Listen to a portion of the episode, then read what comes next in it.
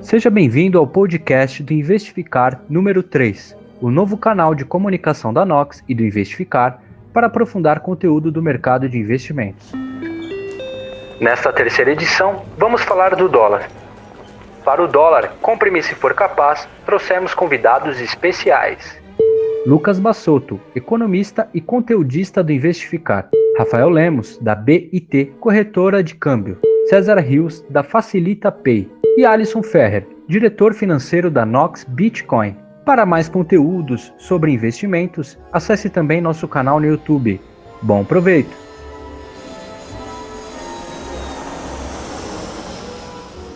Fala galera, beleza? Isso aqui é mais uma edição podcast do Investificar. É, e nessa edição a gente vai falar de uma coisa que vem chateando muita gente e dependendo do que a pessoa trabalha, vem fazendo muita gente feliz também, né? Que é o dólar. É, edição desse é, edição desse podcast vai trazer um nome especial que é o dólar. Compre-me se for capaz, em referência ao filme Prenda-me se for capaz, né? É, Renan está sempre trazendo aí esses crossovers aí pra gente.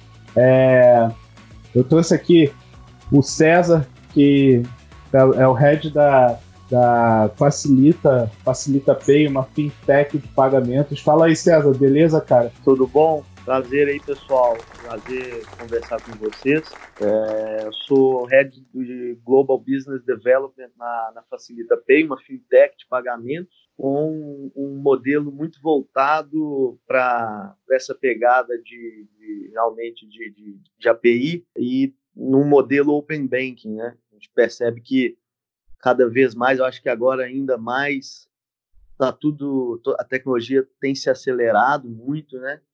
É, o uso da tecnologia vai acelerar mais ainda e, e as fronteiras, é, fisicamente, as fronteiras estão fechadas no momento, mas, é, mas virtualmente essas fronteiras nunca estiveram tão, é, é, tão próximas, né, tão unidas, e, e, é isso que a gente faz na Facilita Pay, tentar gerar a melhor eficiência possível entre as transações de empresas de, de países distintos para que dê a, a impressão a, a, aos, aos clientes, né, aos operadores, aos consumidores de que eles estão fazendo essas operações nos seus próprios países, dá uma, uma experiência no sentido de que esses, é, essas pessoas sintam que estejam fazendo negócios com, com, as, com empresas no próprio país, enquanto as empresas possam estar, podem estar em qualquer, é, qualquer região do mundo. Então, é, é, tentar ajudar nesse,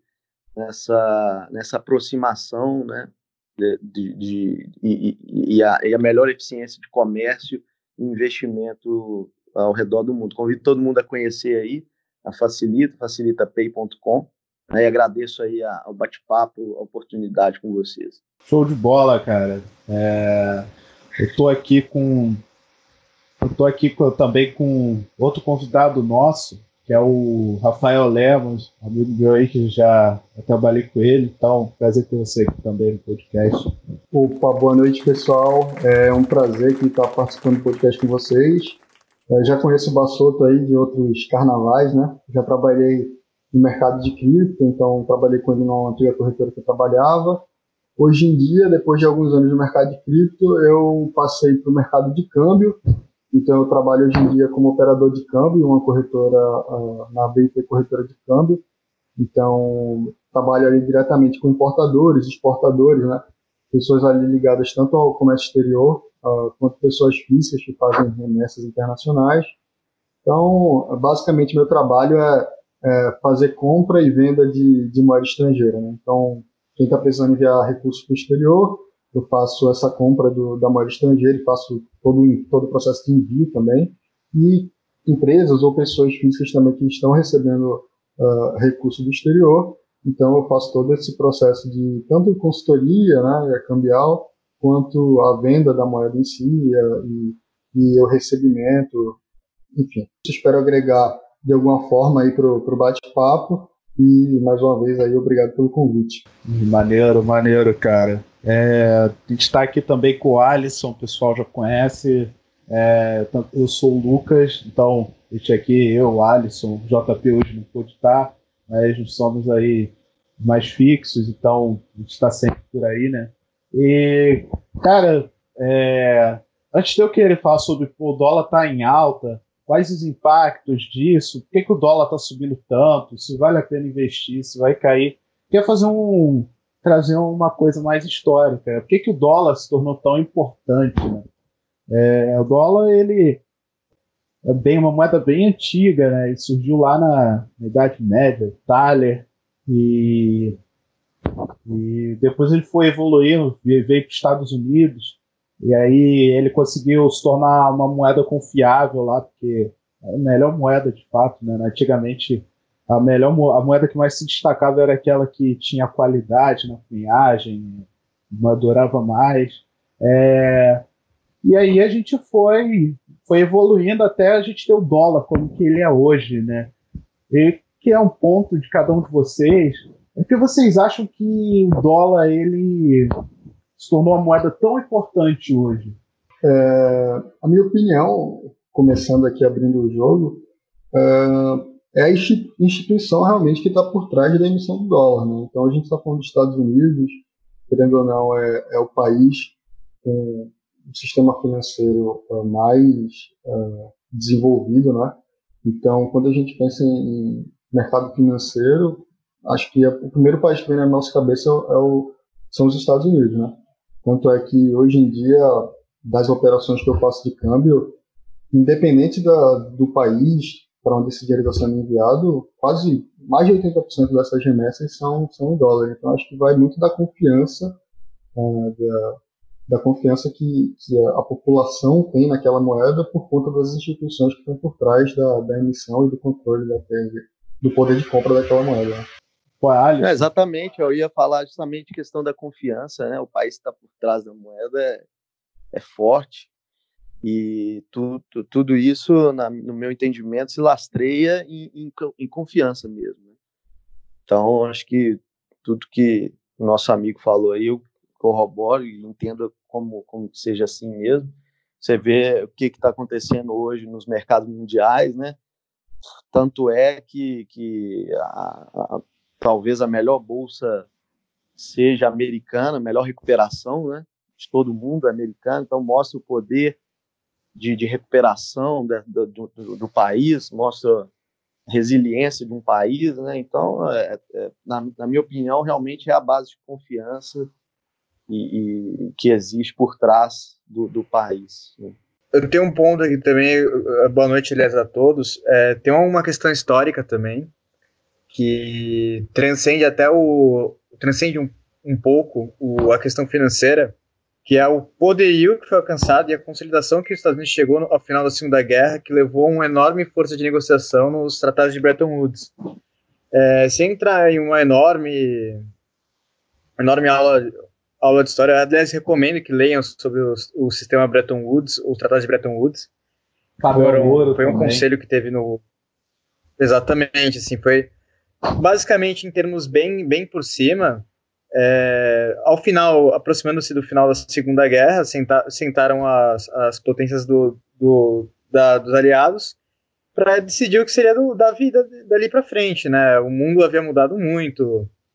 É, você tinha a, a, Europa tinha sido fragmentada no começo da guerra, haveria uma divisão de territórios considerável e uma, havia um problema de reconstrução da Europa do que hoje a gente chama de velho mundo, mas que na época era o, o mundo, just, just, apenas mundo. É, e assim, de forma também resumida, havia assim, uma proposta de você ter uma moeda de reserva global chamada Bancor. É, essa reserva é do. Essa, essa reserva, desculpa, essa ideia, inclusive, era do John Maynard Keynes, que sentou-se né, nessas. sentou, participou dessas conversas só que por, por uma questão de força até dos Estados Unidos, é, não houve o Bancor, e essa reserva mundial global, entre aspas, seria o dólar, e todas as outras moedas externas seriam é, negociadas numa, numa cotação em referência ao dólar. E o dólar, por sua vez, seria conversível em ouro. Depois perdeu-se a conversão por ouro no governo Nixon, em 71, mas, mas foi, quando o, o, que a gente a parte mais contemporânea da economia que a gente conhece, ela realmente começou, as bolsas começaram a surgir de forma mais madura, o mundo moderno, assim, o mundo da Guerra Fria para frente, ele surgiu com um mundo onde a moeda, onde a moeda era global era, era o dólar. E isso foi uma coisa que foi conquistada, eu diria que não foi conquistada apenas no poder financeiro, foi conquistada na bala também, né, se for parar para pensar. Então, não que só altere o fato, mas acho que é um ponto interessante da história que vezes, nem todo mundo tem ciência. É, se você chega assim e falar, ah, cara, é, não tô nem aí pro dólar, é, é, eu não vou usar dólar, é, amanhã não vou usar dólar para comprar petróleo. É, amanhã tá um porta-avião dos Estados Unidos aí no, no, litoral do seu país, né? Então não tem muito que escolha, né? Estados Unidos pô, é, é muito semelhante à Pax Romana, né? Eles conquistaram mesmo o status de potência e hoje e colocaram o seu dinheiro aí, né? Mas assim, o dólar hoje a gente tem que entender, além agora ele, a gente já entendeu porque que ele é dominante, né? Toda essa dinâmica de potência, de é, geopolítica, mas tirando isso, por que que o dólar ainda assim, por que, que o dólar é tão importante? Que que, por que, que tá todo mundo querendo ter, ter ele? Por que tá todo mundo, por exemplo, querendo é, ter reserva de, de, dólar? Por que, que é, o pessoal está sempre interessado em manter a sua moeda ali minimamente valorizada frente ao dólar? Né? Porque hoje o Brasil, é, o Brasil quase chegou no hexa, né? O dólar a 6. É, por que, que tem tanto interesse de ter a moeda tão apreciada ao dólar? Deixar essa bola aí pro, pro, dois convidados aí, depois o Alisson vem e, e mata ela.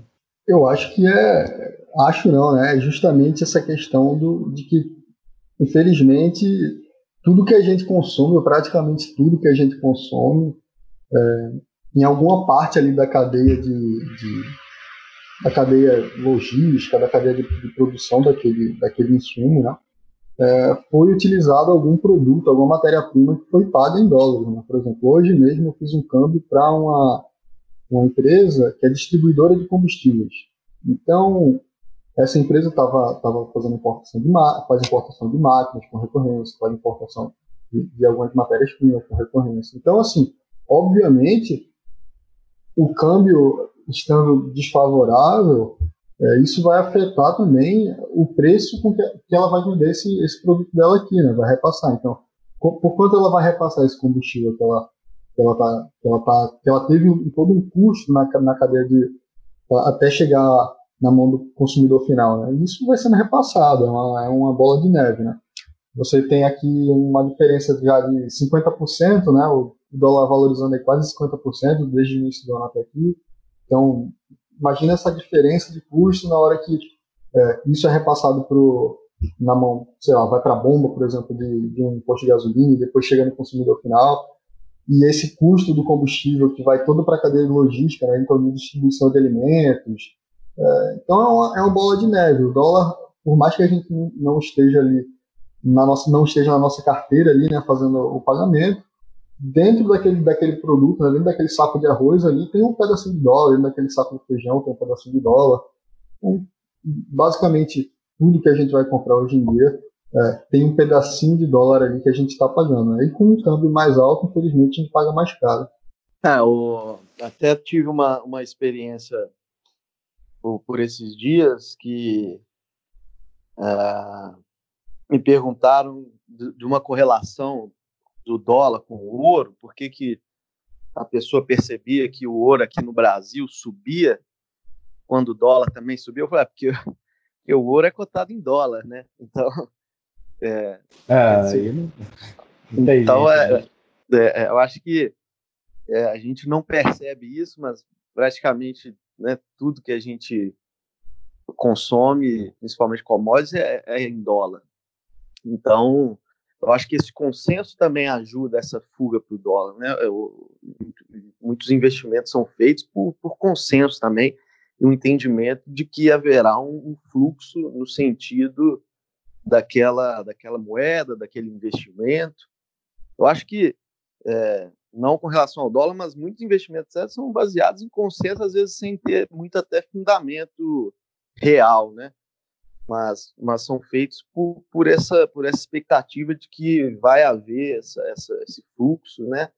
Em favor do, de, um, de um determinado investimento. Eu acho que isso, como é um consenso geral, é, por esses motivos que a gente falou, até existe também sempre um exagero, porque nós tivemos aí, como, como, como bem falado, o dólar subiu 50% em, em, poucos meses.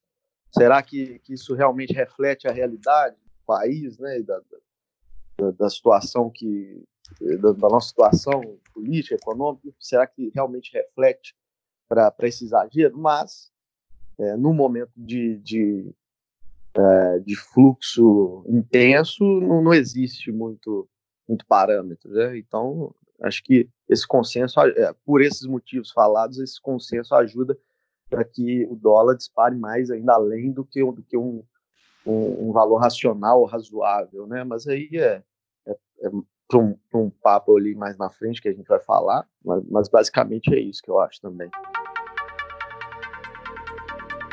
É, eu pergunto para vocês dois, vocês trabalham muito com câmbio, vocês perceberam é, o, a nossa moeda está extremamente desvalorizada frente ao dólar. Vocês perceberam é, o pessoal é, é, contratando mais brasileiro, o gringo contratando mais brasileiro para serviço. O Lemos ele fecha bastante câmbio, isso também. É, vocês perceberam os, os, caras vindo aqui para comprar, por exemplo, serviço freelance de, de, brasileiro, né? Porque fica mais barato para ele também. Né? Igual o pessoal vai lá, contrata muito indiano para fazer site, por exemplo. Né? Então, você tem meio que uma arbitragem salarial rolando nisso aí. Né? Os salários é, vão. Tanto o pessoal ficar contratando é, de outros países, os salários vão ficando mais ou menos iguais ali, vão, vão convergindo. Né? Vocês têm percebido isso? É, pessoal vindo contratar mais gente daqui? Então, é, Lá na minha mesa de operações existem alguns clientes já que há um, há um bom tempo prestam serviços para o exterior. Né? Então, geralmente esses clientes utilizam algumas plataformas de freelance, então prestam serviços para algumas empresas. Mas, assim, eu não notei, pelo menos não refletiu lá na, na minha corretora, um aumento considerável. Uh, não, assim, pode ser que não tenha chegado especificamente na minha corretora. Né? na, na minha mesa de operações, mas assim, a minha opinião é que existe ainda um, um, um gap, né? existe um delay. As coisas, quando acontecem na economia financeira, não, não, não reverberam na mesma, na mesma hora na economia real. Né? Então, hoje em dia, por exemplo, vamos levar em consideração a mentalidade de um, de um programador, um desenvolvedor. Ele está na empresa dele aqui no Brasil, de repente entrou em, em home office ele vê o dólar disparando, ele pensa, poxa, eu poderia, eu tenho inglês, eu sei desenvolver, eu posso estar desenvolvendo a mesma coisa que estou desenvolvendo aqui na minha empresa para uma empresa lá no exterior.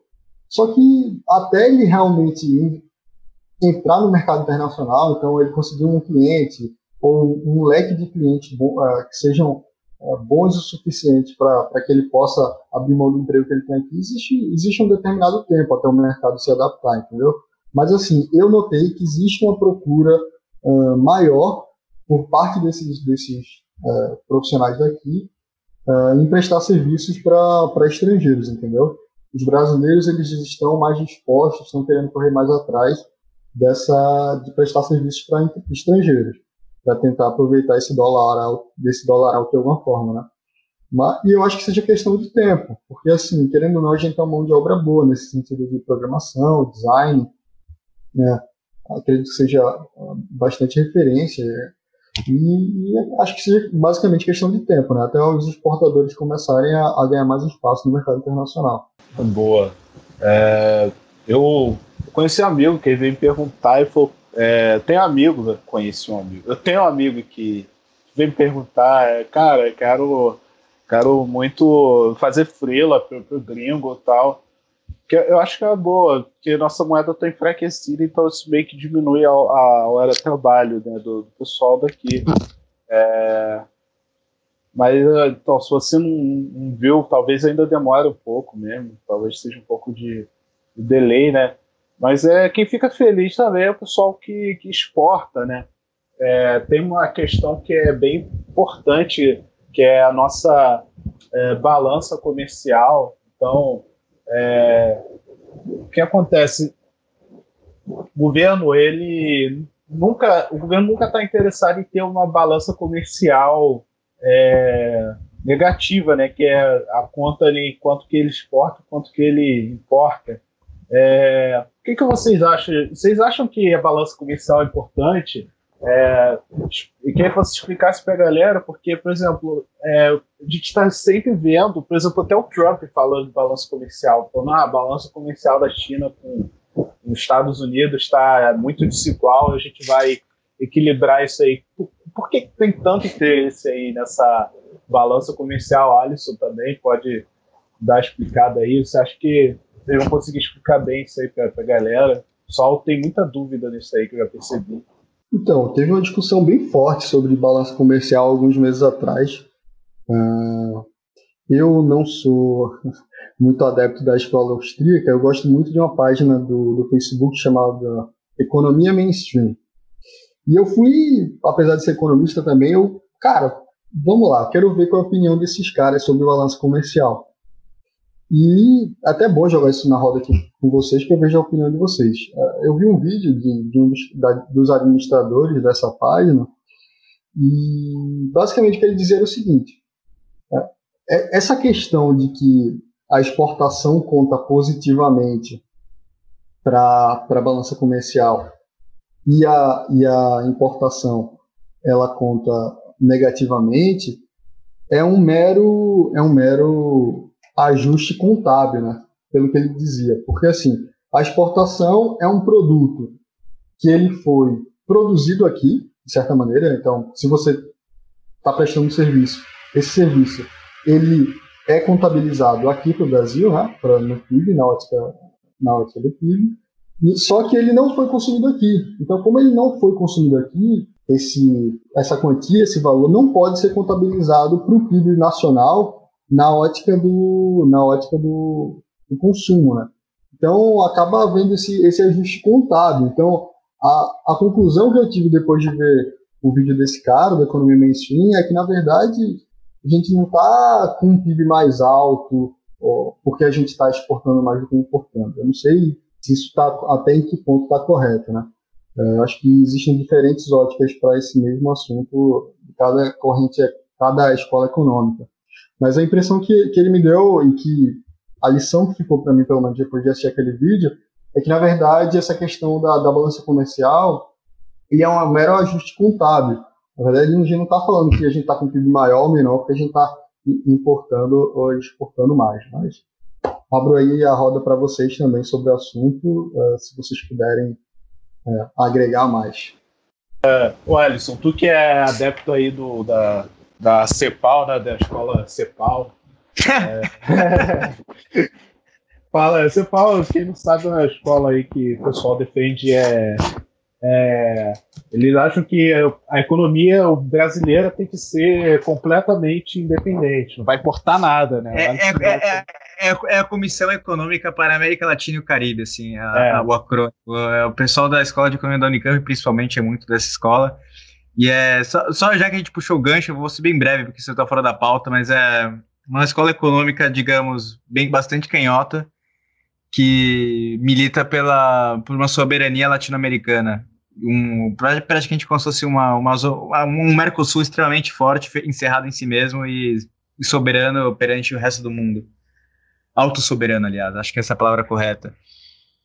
Mas, voltando um pouco para para a balança comercial, é, fazendo sem entrar no conceito, fugindo um pouco de entrar no começo da conversa sobre o conceito da balança comercial, contextualizando isso com dólar e no exato momento que a gente está agora, acho uma coisa interessante a, a, pensar, um link que tem da, de balança comercial não só do Brasil como de outros países, com o preço do dólar tá subindo. O Brasil, bom, enfim, tá, o, o real tá derretendo bastante, o dólar também tá super forte fora.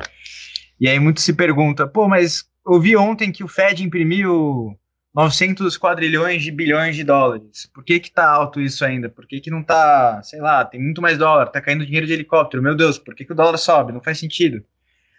Por até por uma questão, agora voltando para a balança comercial, tem uma questão de fluxo reduzido. Então, essas, esse, o dólar é a moeda, como a gente falou um pouco mais cedo, que é no qual são marcados e cotados as commodities, boa parte dos negócios. É, são, o dólar é moeda de reserva de muitos, dos, muitos países, os poucos países que não fazem reserva em dólar. É, é, e quando fazem reserva em dólar, normalmente é uma reserva mista que vai, envolve ações de, de outros países, enfim, que acabam, no final das contas, sendo cotadas em dólar, mas voltando um pouco. É, o dólar é uma moeda que tem uma, sempre tem uma demanda muito alta. E como é que você adquire dólar como um país? Não é só como uma nação, como tudo. Você, como é que é a, a como é que é a, a, entrada e saída de dólar no Brasil se dá? Não é só o Banco Central ligando lá pro pro amiguinho no Fed, falando, meu, imprime um lote aí para mim, José, que eu tô precisando aqui, manda de, de navio.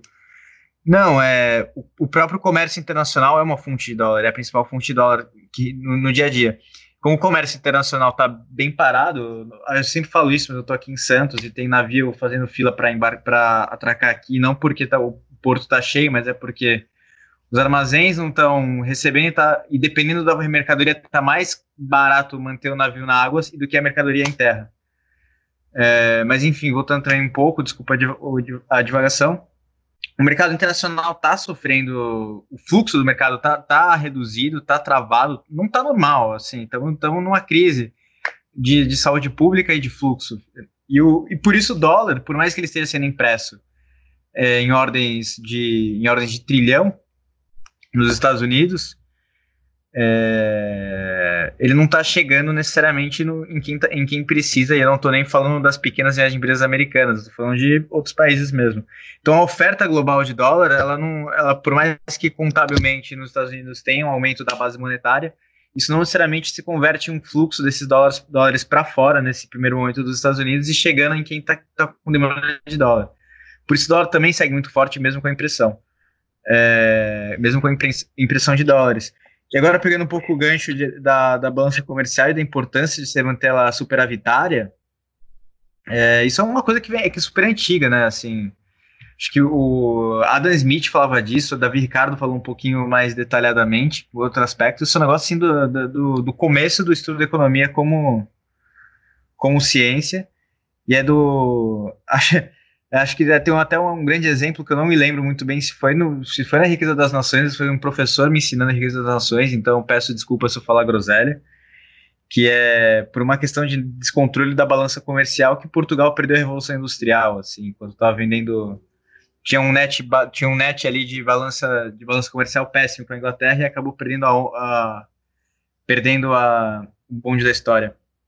Então a balança comercial ela tem sim uma ela tem sim uma você manter ela superavitária, você, você vender mais do que, do que você está comprando, depende muito da moeda que você está marcada, no caso do dólar, e de, qual, e de onde, você, onde você precisa mais.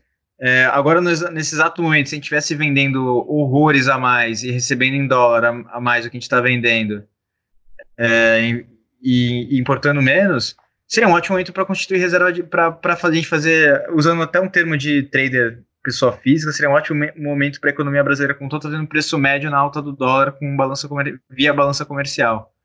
É, não sei se eu fui bem claro, assim, qualquer coisa também. Sinto, sinto vontade para interpelar ou questionar algo. Claro. Eu, eu tenho ouvido, é, lido e ouvido, eu não sei até que ponto é, a gente, o Brasil consegue efetivamente influenciar no momento que a gente está vivendo, mas o que eu tenho lido alguns economistas é que não há ainda preocupação é, com relação a, ao, ao, dólar nesse patamar, justamente pelo, por esse motivo de que o único, o único fluxo mais é, robusto que está sendo feito são das exportadoras brasileiras, né? Então você pega até, eu acompanho mais um pouco até renda variável, e a gente vê que é, as exportadoras vão muito bem, né? Algumas até romperam o topo histórico. Então, é um momento em que, como a atividade doméstica está praticamente parada, você dá uma, uma motivação, uma, um apoio a, a quem efetivamente está se aproveitando, né? agronegócio, papel celulose, petróleo, é, minério, e você, eu não sei até que ponto é, isso efetivamente pode ser feito ou não feito, né? Porque nós estamos falando de um, de um é, de uma liberação para que esse dólar fique aí nesse patamar entre 5,80 e 6 reais, para que as exportadoras que são agora as grandes ganhadoras, elas se aproveitem desse cenário.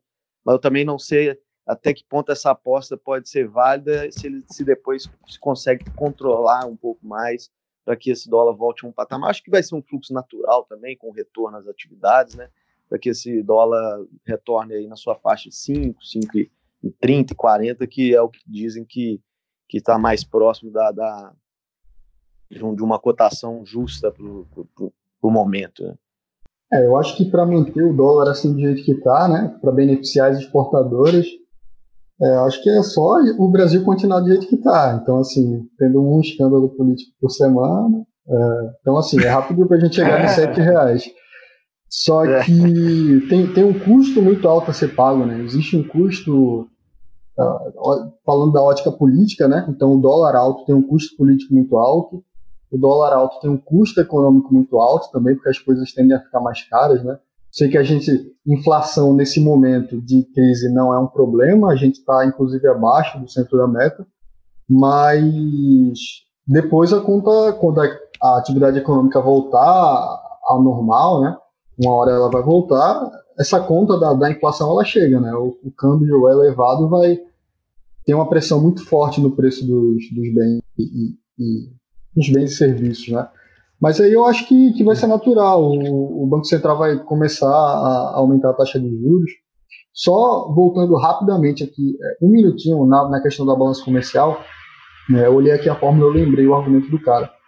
É o seguinte, como, como a importação ela foi um bem que não, não foi produzido no Brasil, mas foi consumido no Brasil, essa importação ela já está sendo contabilizada no, no consumo do PIB. Então, para não ser contabilizado duas vezes essa. essa uh, é, para isso não ser contabilizado né, na ótica do, do, consumo, já que o, que o bem não foi produzido aqui no Brasil, aí uh, as importações elas entram como negativa na, na, na, na fórmula do PIB. Né? E a exportação ao contrário, né? ela foi produzida aqui, mas não foi consumida aqui. Então ela não está sendo contabilizada nem no consumo, nem no investimento, nem no gasto do governo. Então ela entra como, como positiva para ser contabilizado. Então, só, só um, um, disclaimer aí, porque eu acho que minha, meu outro comentário não tinha ficado muito, muito claro, mas fecha aspas. Agora a gente está chegando numa parte que é o que todo mundo quer saber, né? Pô, dólar. Cara, tô olhando aqui o gráfico do dólar, parece o gráfico do Bitcoin, cara. 2017. O troço tá subindo muito rápido. É, dia 1 de janeiro ele estava custando ali 4, 4 reais. 4 e 1, né? Mas vamos falar 4 reais. E em 5 meses ele foi para. Chegou a bater 5,99, 5,99, 5,97. Nessa região. Cara, por que, que o dólar subindo tanto, né? Você já deu uma pista aí. É, vocês dois já, já deram a pista Banco Central, é, taxa de juros. É, mas é, vamos, vamos explicar isso aí. Que, que o dólar, o que, que faz o dólar subir, né?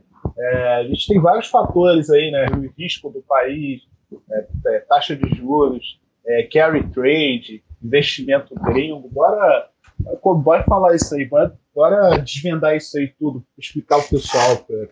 Que, que às vezes também não é só culpa de, de uma pessoa só, né? Tem vários fatores.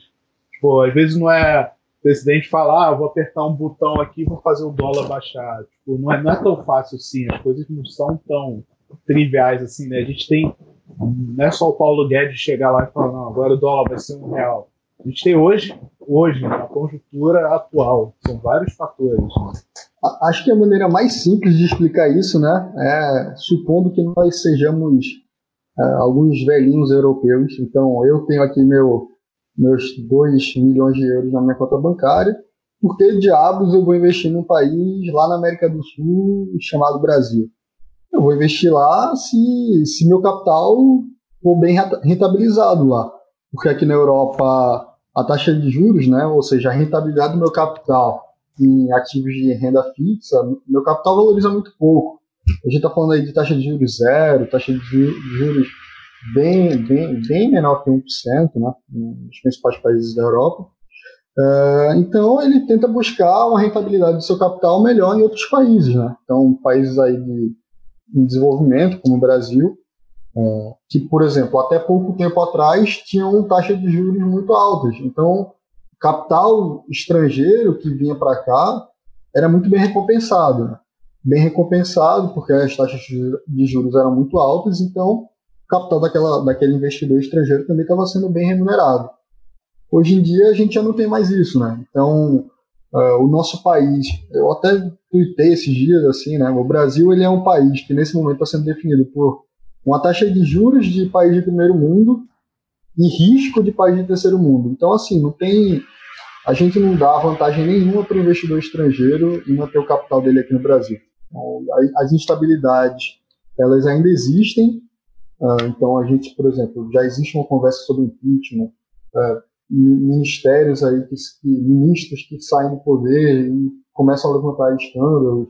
Então, tudo isso afeta, afeta muito negativamente a economia, a visão que o mundo tem sobre o Brasil, né? Então, é, é aquilo, né? Quem gosta de... É, um tweet do, do Faria Lima Elevator que quem gosta de, de volatilidade é jovem de 16, 17 anos que está operando na Bolsa de Valores investidor maduro gosta de, de, estabilidade, né? gosta de ficar ali com o pé em cima da poltrona e olhando o capital dele valorizar. Então o cara não quer saber depois dos 60, 70 anos de idade de botar o dinheiro dele num país onde o capital dele tem risco de ser pulverizado, entendeu? Então, pô, eu quero CDI, pô, meio por cento ao mês, cara. Quando eu fiz o Enem, teve a questão lá de juros compostos, é, aí tinha lá, né? A poupança rendendo 0,4, 0,3, alguma coisa assim. E o CDI rendendo 0,5. É, aí eu vi depois essa postagem também lá no, no, no nosso amigão lá, o Faria Lima Elevator, cara. E, nossa, bate aquela saudade. Acho que o gringo ele pensa dessa forma, né? É que ele pega o dinheiro dele lá do, do país dele, às vezes pega emprestado a juros. Lá na Suíça juros é baixíssimo, traz para cá, né? Fica nos nossos títulos públicos aqui ganhando um dinheirinho dele. É, então, na opinião de vocês, o investidor estrangeiro não está nem aí para o Brasil, né? O Brasil não está mais atrativo, né? Então, não tem por que o cara botar dinheiro dele aqui, né? Porque ele tem que trazer dólar para cá para investir aqui. Né? É, eu, eu, eu queria incluir também uma questão de que se você pega os últimos anos da, da mercado americano, você não, o, o americano não entendo, eu, eu, não quero, eu quero agora eh, talvez não, não depreciar tanto o nosso país, mas levar por um lado da, da cabeça do investidor é, estrangeiro. Eh, você pega e abre as bolsas americanas com uma, com uma opção vasta, né, de uma opção vasta, muito vasta de, de investimentos, é, com uma pega aí os últimos 10 anos, bolsa dos Estados Unidos subiu nos últimos 10 anos sem parar. E aí eu também não entendo muito o motivo pelo qual o investidor vai sair do seu da sua própria casa, né, onde ele conhece, domina e, e, é, e tem uma facilidade muito grande para caçar investimento né, em, em, economia em desenvolvimento. Realmente não, não tem muito sentido, né? É, são, foram 10 anos de Bolsa Americana subindo, e, e, e, também na queda eu enxergo isso. Né? Na queda eu também enxergo isso. Você tem uma, uma Bolsa Americana que partiu lá praticamente 30 mil pontos, desceu praticamente em linha reta para 18,700, 18,800, e, eu, e você tem muita oportunidade. Né? É a mesma coisa se a gente for comparar aqui no Brasil, você tá tudo barato. Você vai comprar, pô, você vai comprar uma Petrobras, uma Vale, um banco, ou você vai comprar uma linha aérea, né? É lógico você vai comprar o, o, o, algo, tudo caiu, você vai comprar algo de mais qualidade. Então, eu acho que é o que acontece também nos Estados Unidos e no mundo inteiro, porque o mundo tem acesso, né? Muitas vezes tem acesso a, a aos mercados americanos e é um mercado que na alta foi, foi teve esse, esse aproveitamento aí de, de 10 anos de alta e, e, e numa crise você também vai, vai fugir para a qualidade. O fato é que você vê também e onde estão as maiores companhias de tecnologia também. Então, tudo isso influencia. Acho que nem é, eu estou querendo dar, às vezes, um, um, olhar inverso de não depreciar o nosso país, assim, é, mas, mas também entender que as opções lá estão muito melhores. Né? A Nasdaq, se você pega e coloca, é, joga aí índice Nasdaq, você vai ver que praticamente está no topo novamente. É, e, isso eu acho, eu acho uma tremenda de uma ironia, né? Um, um índice que se envolveu aí há, há, há poucos anos, né? É, é, em uma bolha que estourou assim, que praticamente quebrou várias pontos com, né?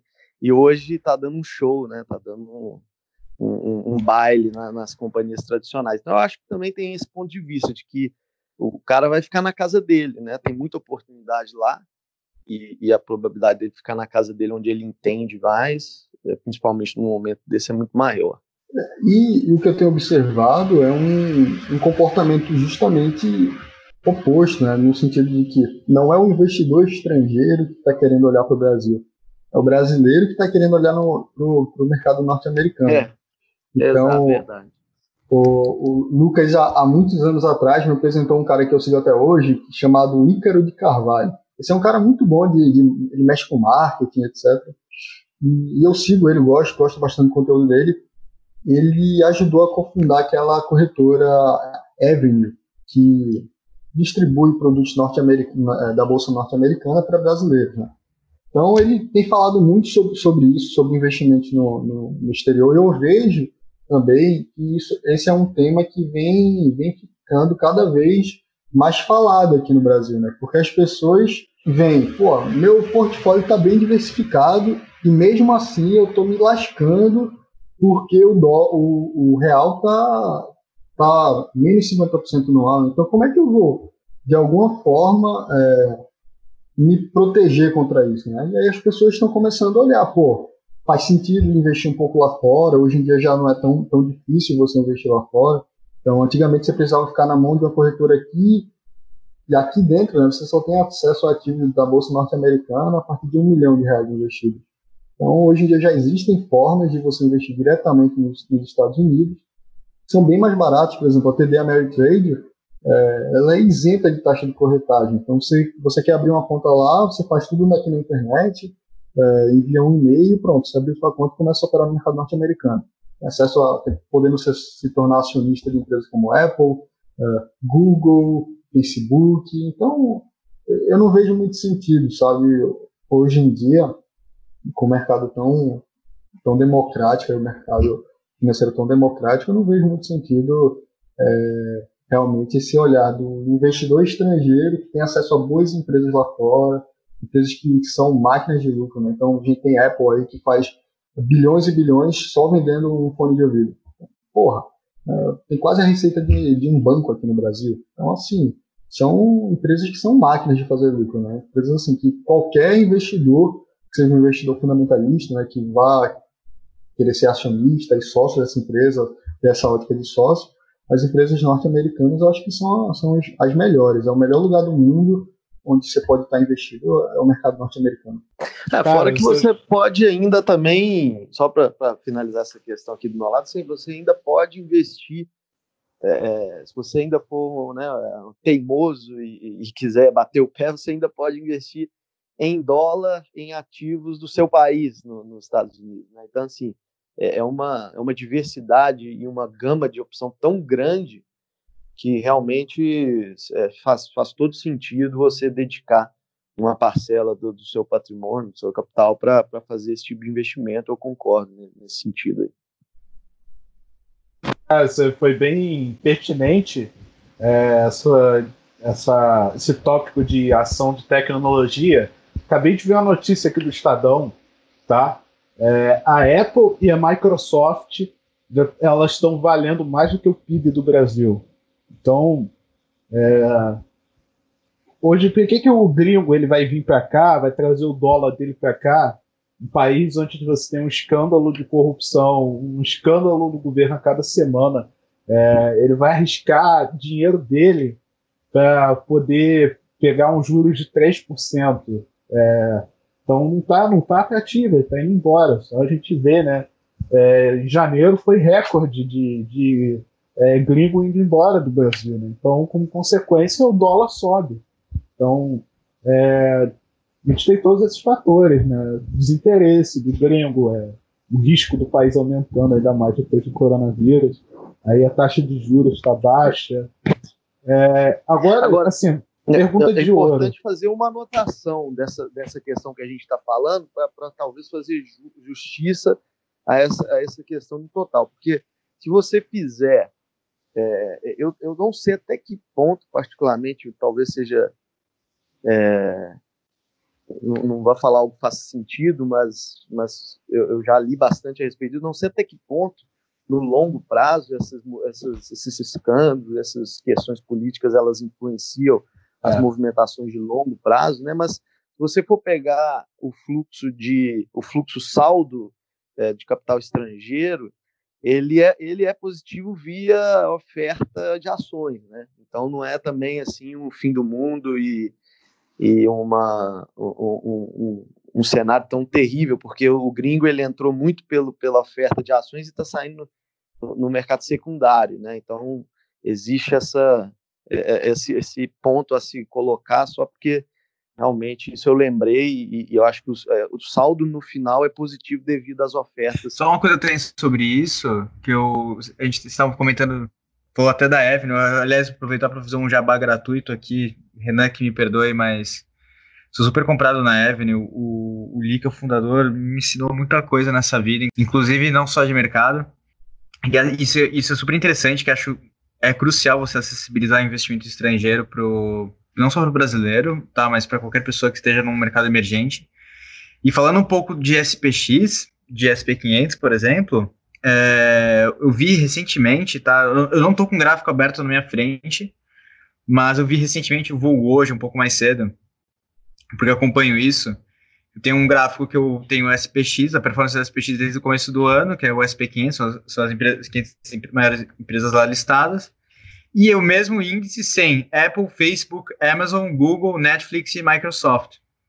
É, a performance do, do SPX estava em menos 12,5%, se eu bem me lembro, no ano. Só que quando você tira esses ativos do índice, é um absurdo, assim, tá, tá, tá, tá estrondoso, é, é, gritante a diferença. Eu vou, eu vou até abrir aqui para vocês para ver, ver, ver bonitinha, mas é, mas é discrepante. É um absurdo quanto essas ações de tecnologia, as FANG mais, mais Netflix, FANG original era com M de Microsoft, mas tem a Netflix também, estão carregando é, a bolsa americana o que obviamente também impacta na força do dólar, é, na demanda para o dólar global, e são, são as empresas que estão lá, é, mas também ao mesmo tempo é um pouquinho assustador, vamos deixar, não vou entrar muito nisso que não é o ponto da qual, mas é um pouquinho assustador esse, esse índice de concentração da economia americana que está acontecendo agora, que pode trazer uma fragilidade para o dólar de, longo, de um prazo mais longo um horizonte mais longo. Cara, o é, que, que vocês acham que pode ser feito para o dólar cair no curto prazo? É, longo prazo, sim. É, trazendo aqui a frase lá do nosso amigão Keynes, né? O pessoal, tem gente que não gosta e tal, mas eu não, cara, é importante, mas é, é, no curto prazo, é, o que, que, vocês acham que, que, pode ser feito? Porque no longo prazo todos nós estaremos mortos, né? Assim, que, que é um ano. O que, que vocês acham que o governo pode fazer para deixar para dar uma baixada nesse dólar aí? Eu acho que o primeiro ponto seria a questão do, do Covid, né?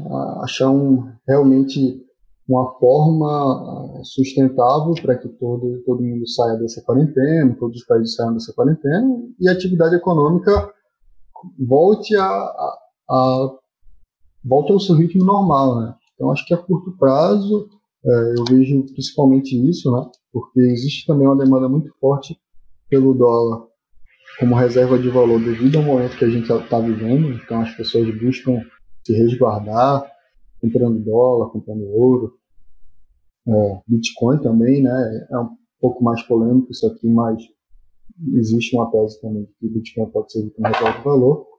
Uh, além disso, aqui no Brasil, uh, seria subir um pouco a taxa de juros, né? A taxa de juros agora não vai, não vai subir porque a, primeiro que não está sendo a, a inflação está bem abaixo da meta e segundo porque o PIB está tá horrível, né? Então a projeção para o PIB em 2020 já está do Banco Central, né? Então pode botar mais um pouquinho para baixo, mas já está em menos 4,11%, se não me engano, saiu essa semana. Mas eu acho que uma, uma vez que isso tudo passe, como eu falei um pouco mais cedo, é, a pressão inflacionária ela tende a voltar, né? Com o câmbio tão alto. Então acho que, acho que seja natural que o, o Banco Central aumente um pouco a taxa de juros. Acho que a projeção dele está em 3,5% para 2021. Mas uh, tem muito, muito chão até lá, vai depender muito do desenrolar dessa questão da, da quarentena, né, como a economia vai responder. Então, mas seria basicamente isso. Eu vejo questão do, do Covid, né, uma, uma solução para isso, para que a economia, as pessoas voltem a produzir normalmente, uh, e a taxa de juros. Boa. É, hoje, assim, é, se é, vocês investirem em dólar, tipo, quem tá escutando a gente, cara, tá olhando lá, é, o dólar 5,81, você, você vale a pena investir em dólar hoje?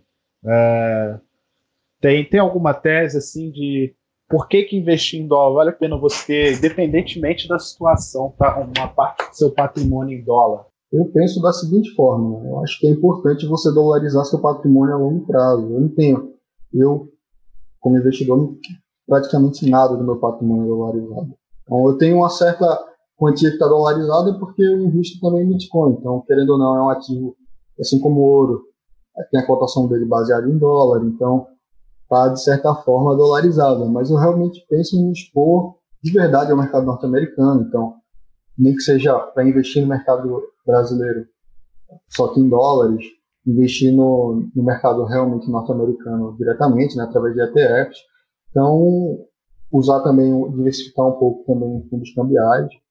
Eu, é uma meta que eu tenho para, a longo prazo, dolarizar meu patrimônio. Como a gente falou aqui, o dólar, ele querendo ou não, é a, é a moeda corrente do mundo. A gente pode não ter esse, esse dinheiro na nossa carteira, mas boa parte das coisas que a gente paga né, no dia a dia, aqui no Brasil mesmo, são tem seu preço, uma parte dele baseado em dólar. Então, acho que a longo prazo, para você não ter dor de cabeça, por exemplo, com a desvalorização como aconteceu agora em 2020, é, eu acho que é importante você ter uma parte do seu patrimônio em dólar. Acho, acho fundamental. Então, é uma meta, pelo menos individual, né? como investidor individual, né? É dolarizar uma parte do meu patrimônio. Eu também concordo. Eu acho que é, eu tenho uma visão do dólar talvez um pouco diferente. Assim, eu não, é, eu não acho que o dólar está tão alto assim como as pessoas dizem. É, se você fizer um ajuste de inflação, você vai perceber que o dólar ainda não está acima do que já bateu na época lá do, do, acho que foi primeiro mandato do Lula, né, que bateu quatro reais. Mas se você ajustar isso é, em inflação, você tem o dólar é, tendo o teto dele ali aproximadamente 7, 7,50. Então a gente ainda não, não chegou no topo do dólar ajustado ainda. É, com isso eu não digo que de forma nominal eu, eu não acho que ainda esteja, que esteja é, que esteja talvez num, num, patamar de ajuste, mas eu, eu entendo que, que o dólar. Eu, eu sempre falei para meus clientes e é, quando eu falei isso, nunca imaginava que iria bater seis, mas eu sempre falei que quatro não era um valor. É, do, quatro era barato para mim o dólar. Podia fazer uma, um exercício muito simples. Você, é, você vai, vai em Nova York, é, só estou falando pro, pro, pro, pro leigo. Você vai em Nova York, toma um café da manhã num hotel e você consegue tomar um café da manhã é, em dólar em Nova York a quatro reais aí você percebe que o dólar não está tão caro, né? Então, é, eu acho que é, é, importante esse investimento, sim, é, mas eu faria hoje é, via, via ativos, né? Esse é, o, esse é o meu pensamento. Eu, sempre quando eu mando a, o meu, meu algum, alguma remessa, faço alguma remessa do meu capital para fora, é, eu, eu, tão logo quanto ele chega, eu já compro algum ativo, né? compro alguma ação, compro algum, alguma, alguma participação de, algum, de alguma empresa. Eu tive uma experiência agora até bastante interessante que eu comprei Vale e por algum tempo ela sofreu um pouco é, em real, né? E eu não perdi dinheiro porque o dólar subia, o papel caía, mas o dólar subia mais do que o papel. Então isso é, é esse é uma, é uma mágica também de nesses momentos você investir o dólar. Eu não queria ficar em dólar somente em dólar, eu, por volta de 5, 5 e pouco, já estava achando que já estava demais, né? uma alta de 20, 25%. Então, tão logo chegou lá, eu, eu, eu comprei ativo. Então, é, eu acho que é interessante sim é, fazer essas aquisições graduais para fazer esse preço médio, como o Alisson falou, né, a linguagem trader, fazer esse preço médio ao longo de, de vários meses ou semanas e fazer uma, uma um planejamento, né, algo que seja eu acho que você não pode pegar, ah, vou, pô, vou, vou comprar 10% do meu capital em dólar. Acho que não é assim. Você separa um, um percentual que você deseja dolarizar, entre aspas, né? e, e ainda compartimenta esse, esse percentual do seu capital em outros, é, é, fragmenta isso para você pegar um preço médio ao longo do tempo, né? E não sair comprando aí de forma afobada. E eu faria nesse momento via compra de ativos, seja Bitcoin, Bitcoin ativos, é, empresas, né?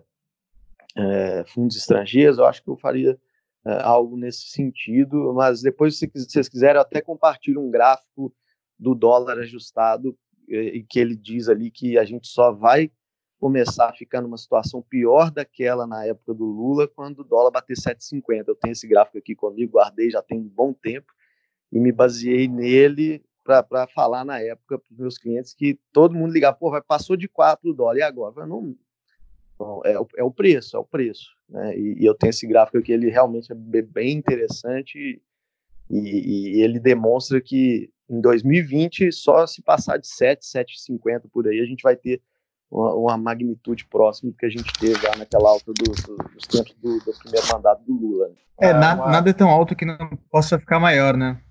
É, é eu tô. As, as, eu máximas, tô... as máximas de ontem serão as mínimas de amanhã, né? É, ah. eu lembro, antes de eu falar um pouco sobre o tema que eu faço com dólar, assim, eu lembro em 2016, talvez, eu, não, eu sou bem ruim com data muito antiga, tá? Mas acho que foi 2016, quando, foi 2016 sim, que tava aproximando o impeachment da Dilma, eu tava no Barclays na época e vi uns relatórios assim lá de Londres falando é, ah, fazendo, trazendo análise de impeachment, né? Análise do, do, do outcomes do impeachment, falando, ah, se acontecer, isso não acontece. E era feita uma equipe que era, que era mista, era o pessoal, um, um, pessoal brasileiro em Londres e um cara aqui no Brasil. Aí eu olhava aquilo, o pessoal falando. Bom, se, se acontecer impeachment, o Brasil vai quebrar por com a instabilidade política, mas se não acontecer é pior, blá blá.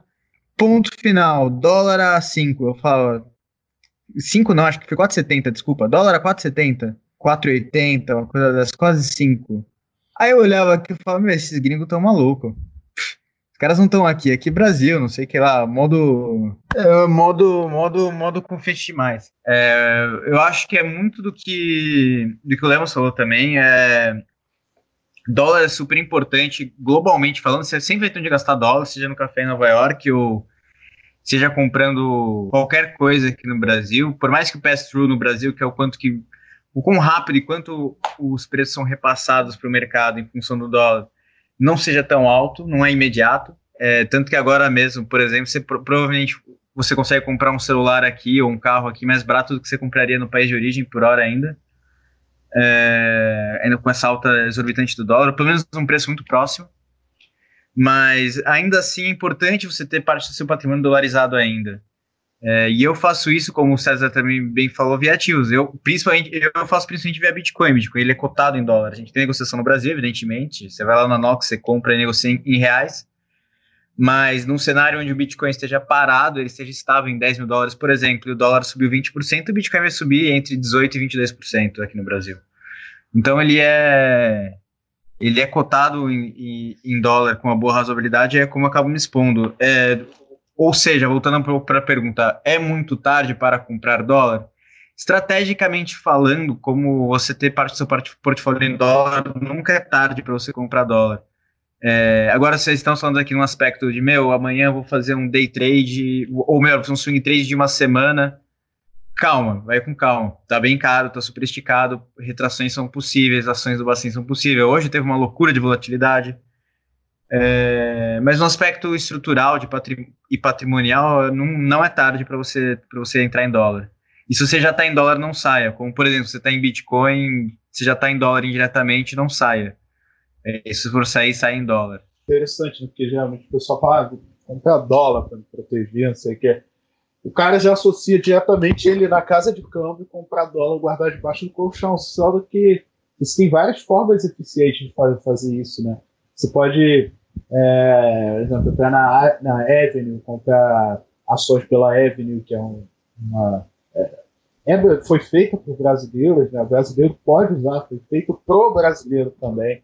Pode comprar Bitcoin é, e pode comprar dólar também nas próprias corretoras, né? Por exemplo, lembra, se chegar um cara querendo comprar dólar, como, como, como que, que é? é? O quão difícil é para o cara que, por exemplo, pessoa física, é, cara que tem ali um patrimônio razoável, assim, de médio, assim, de é, dentro da realidade brasileira, é, é acessível o dólar para esse pessoal assim que é, não é rico, que, mas que tem um patrimônio dentro da nossa realidade?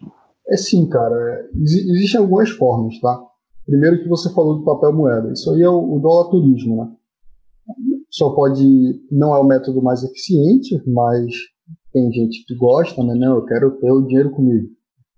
Tem, gente que gosta. Então, vai numa casa de câmbio, você vai comprar o dólar turismo.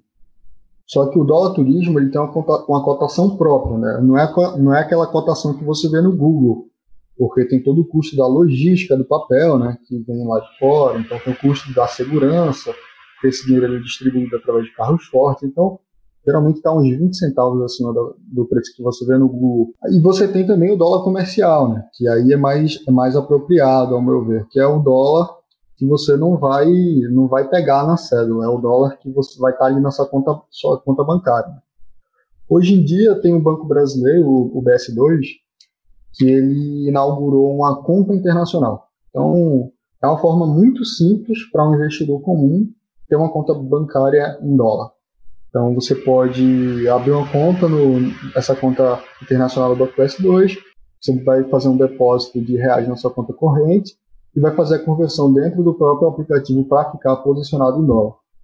Mas eu não acho que essa seja a maneira mais, mais inteligente. Como a gente falou aqui, o ideal é que você você não vai estar investindo em dólar, né? Dólar é uma moeda, você vai estar posicionado em dólar, especulando provavelmente com a cotação do dólar. Né? O ideal, se você quer investir em dólar, é que você invista em ativos reais, né? Então você pode estar fazendo, por exemplo, ou uma, uma alternativa que é a Avenue, ou abrir uma, uma, uma conta numa corretora internacional, ou se você se faz parte da sua estratégia investimento mais, entre aspas, seguro, você quer investir em real estate, então você quer investir no mercado imobiliário norte-americano, que também uh, tem gente que gosta, então você pode comprar um imóvel no, nos Estados Unidos.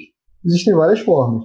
Então, para isso, cada, cada, operação de câmbio ela, ela tem sua, sua complexidade. Né? Então, obviamente, para você comprar um imóvel, nos Estados Unidos é bem mais complicado do que você simplesmente abrir uma conta nos Estados Unidos e fazer uma operação de, de envio de, de dólares para sua conta nos Estados Unidos. Você pode abrir uma conta nos Estados Unidos uh, e fazer uma remessa, né, uma disponibilidade de recursos lá. Isso é bem simples.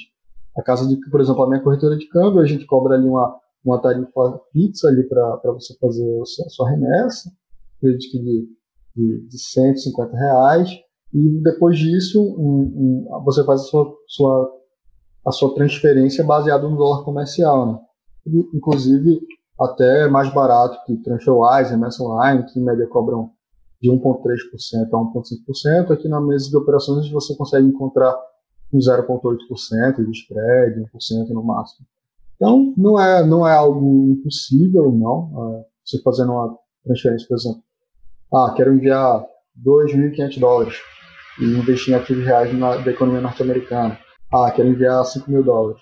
É algo, não é um valor, obviamente, que todo mundo tem, mas para quem já está, digamos assim, numa estrutura, já tem um portfólio um pouco mais maduro, já investe aqui no mercado nacional e faz, já está já tá querendo aportar, né, diversificar, dolarizar esse patrimônio, faz total sentido, entendeu? Não, eu quero falar, uma boa forma de você ter, ter dólar também hoje, um valor muito pequeno, é você fazer isso via Bitcoin. É, tem, instrumento, tem instrumentos para você fazer isso. O, o, Bitcoin em si, ele já é um. Ele já é, ele já é dolarizado, como falei antes, você consegue comprar o seu Bitcoin e vender, e vender numa corretora lá fora. E por mais que você não vá sacar os dólares, é, por mais que você não vá sacar os dólares em si, você fica com os dólares lá e você consegue fazer uma, uma conversão cambial e ter esses dólares barato. Isso, Bitcoin realmente é uma forma de você dolarizar. Só faltou uma, uma última alternativa que eu não, que eu não dei, é fundo cambial. Acho que é a maneira mais barata de você dolarizar a parte do seu patrimônio é fundo cambial. Você vai colocar ali dinheiro no, no, no fundo de investimentos, que vai, vai ter como objetivo é, parear seu, a performance do dólar ou do euro, por exemplo, geralmente é o dólar, e você vai, vai ter ali seu, seu patrimônio rendendo na rentabilidade do, do dólar. São fundos que geralmente com mil reais, qualquer corretora aí você consegue, qualquer corretora de investimento você consegue fazer aporte. Você tem fundo de N casos de N gestores. É, então, o que não falta hoje é alternativa, né? E tá muito mais fácil também. Pô, antigamente era difícil pra caramba você é, investir em qualquer coisa, né? A corretora é bem fechada. Hoje você com a conta bancária, tirar 10 minutos do seu dia, você abre uma conta, já consegue escolher um fundo e depositar, né? Então, é, a vida hoje do, do investidor ficou é, bem mais fácil, né? Então, acho que gente falou bem de tudo, é, por que, o dólar subiu, por que, que o dólar é importante, como que ele se tornou importante, né? Como que a gente pode dolarizar o nosso patrimônio, que é o mais importante. Eu queria considerações para a gente encerrar aqui, as considerações finais. É, primeiro eu queria agradecer aí todo mundo que ouviu até agora, né? Significa que gostou da conversa. É, e, e eu acho que dentro desse tema de dólar, né, o mais importante, na verdade, realmente é, uma, é um planejamento de, de patrimônio, você querer proteger um patrimônio ali que você trabalhou sua vida toda e, dentro da sua estratégia, né, seja como investidor individual, seja é, caso você seja assessorado por alguém, abordar esse tema, é, de dolarizar realmente, proteger um pouco da sua carteira que seja, entendeu? É, a gente nunca sabe, por exemplo, quando a gente pode passar por um, um novo problema de hiperinflação, por exemplo. Não estou falando que isso vai acontecer com o real, mas é uma é um risco que a gente tem, infelizmente, num país como o Brasil. É um país muito instável ainda, por mais que saia ano, entra ano, ainda é um país muito instável para você ter seu capital. Então faz sentido sim um planejamento patrimonial a longo prazo, onde você tenha uma exposição aí recorrente, né? Então faça aí aporte recorrente em, em ativos dolarizados. Então acho que seria mais ou menos por aí. E caso alguém precise de alguma ajuda com remessas internacionais, é, esse tipo de, coisa, pode entrar em contato, em contato comigo é, e eu ajudarei com o maior prazer. E agradecendo novamente aí o convite de vocês por esse bate-papo produtivo. É, eu esse, esse podcast até eu tive uma participação um pouco menor. Acho que os convidados supriram super bem. Esse pessoal, tanto o Lemos quanto o César, são pessoas que vivem isso no dia a dia. O César até um off-topic aqui, as operações de câmbio da Nox, quem quem, quem, quem faz com a gente, quem faz pra gente é o César, assim, obviamente o, é uma cadeia maior, mas é nosso front, assim, então nós com, acabamos fazendo com o César também, o Lemos tra trabalha nisso há muito tempo, são pessoas extremamente qualificadas no ramo. É, eu, e fazendo as palavras do Lemos as minhas, assim, olhem, olhando o dólar, assim, olhem dólar com um ponto de vista patrimonial e não só no, no ponto de vista, putz, tem dinheiro para fazer amanhã, não sei o que lá. Não, pense no, pense no, ele, no, a posição dólar seu patrimônio, e como o dólar é muito mais uma questão de proteção e defesa do seu, do, do seu patrimônio do que do que meramente uma, do que apenas, aliás, uma possibilidade de ganhar dinheiro, não que não tem, evidentemente, mas além de você ganhar dinheiro operando dólar ou comprando dólar, ou mesmo ou, ou o mesmo valor de uso do dólar, se viajar qualquer coisa, também é uma proteção de patrimônio contra uma possível um choque de inflação que a gente tem com a alta do dólar que está ocorrendo ainda não sentimos até agora. E no dia a dia também, porque no final das contas, até o pão francês que você compra na padaria tem uma commodity por trás que é negociada em dólar. Então, com essas, eu encerro minha participação aqui. Agradeço a todos que ficaram até agora ouvindo a gente e qualquer dúvida, estamos sempre aqui abertos. Beleza, pessoal. Também é, agradecer a participação aí. É, eu acho que sobra pouco para eu falar, né? Como o pessoal falou aí, mas também também é, corrobora com todas todas as, as orientações que foram dadas. Eu acho que também pela questão da, da, da pandemia e, e, e, não só pandemia, né? Eu acho que é, eu, eu acho que foi a tempestade perfeita também para o mundo cripto, né? Algo, algo que aconteceu assim que realmente provou a, a, a força do, do, da, do Bitcoin, né? E também a, a o, o, potencial autoritário, até onde chega a a, os políticos né, do mundo inteiro, por mais que possam ser realmente um tema muito delicado e de um, um debate muito extenso, mas a gente está vendo coisas extremamente arbitrárias e que, poxa, é, é, eu sei, eu não sou do mundo cripto, assim, eu presto algum tipo de serviço para o pessoal de cripto, mas assim, eu sei que é, o, é, o, o, tema da cripto sempre foi esse, né? Liberdade e, e, e a, a, proteção contra uma escalada autoritária, enfim, de repente, né, é, parece até que foi combinado, né? A gente tem um, um cenário um cenário é, próximo disso, né? Então, eu acho que é, se, se, mostrou realmente extremamente resiliente, forte o Bitcoin, né?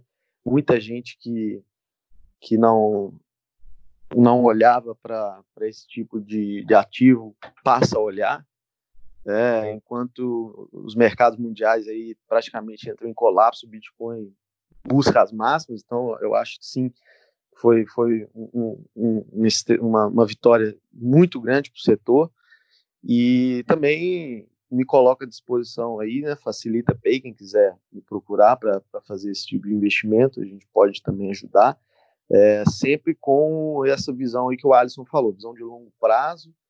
É, é, acho que muito mais importante do que fazer dinheiro é proteger, né? Proteger o capital. Acho que fazer dinheiro você faz com, com o seu trabalho, né? Com, com o fruto do seu trabalho e com a sua especialidade mesmo.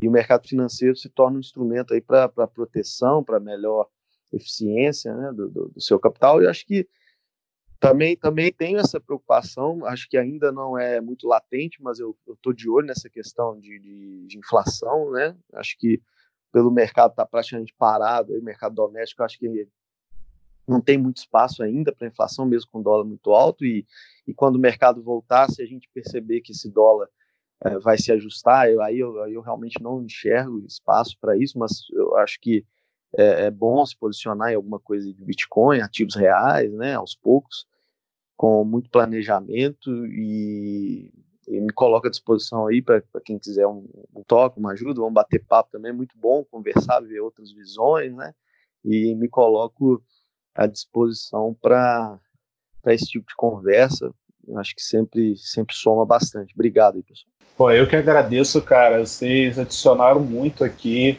É, espero que o pessoal que esteja vendo aí consiga absorver é, bem o conselho que cada um deu, entender mais essa dinâmica de dólar, né? não ficar só vendo só vendo lá do jornal e ah, o dólar tá alto, é, o que, que eu faço com isso? Entender mesmo é, é dolarizar a parte do seu patrimônio, pensar a longo prazo, construir um patrimônio, proteção. Eu faço da palavra de todos aqui a minha também. É, se você assistiu Espero que esse podcast te ajude também a formar um patrimônio é, de longo prazo, onde você consiga manter o poder de compra, né, do seu poder de compra, porque também não adianta ficar só em uma moeda e, e essa moeda desvalorizar frente ao mundo. É, acho que É, o dólar tem que ser muito, muito mais visto como é, uma forma de você proteger seu dinheiro, seja através de bitcoins, através de é, ações, é, ouro, enfim.